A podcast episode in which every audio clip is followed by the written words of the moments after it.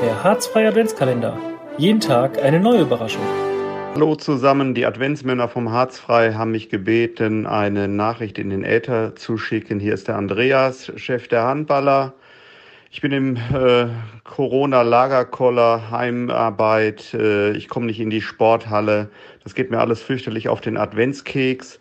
Insofern äh, schon mal mein Wunsch für die nähere Zukunft, äh, dass wir wieder Handballspiele in der Sporthalle sehen können und dass ich äh, mit den äh, anderen Verrückten aus der großen SBVG Handballfamilie mal wieder persönlich reden kann. Ansonsten äh, beschäftige ich mich im Moment mit digitalem äh, Einkaufen äh, ohne Glühwein. Das finde ich schade und äh, mit äh, extrem viel äh, Audio- und Videokonferenzen an allen möglichen Enden und äh, das muss auch irgendwie aufhören. Also auf bald in die Halle, bleibt zuversichtlich, bleibt gesund. Es grüßt euch der Andreas. Bis dahin, tschüss.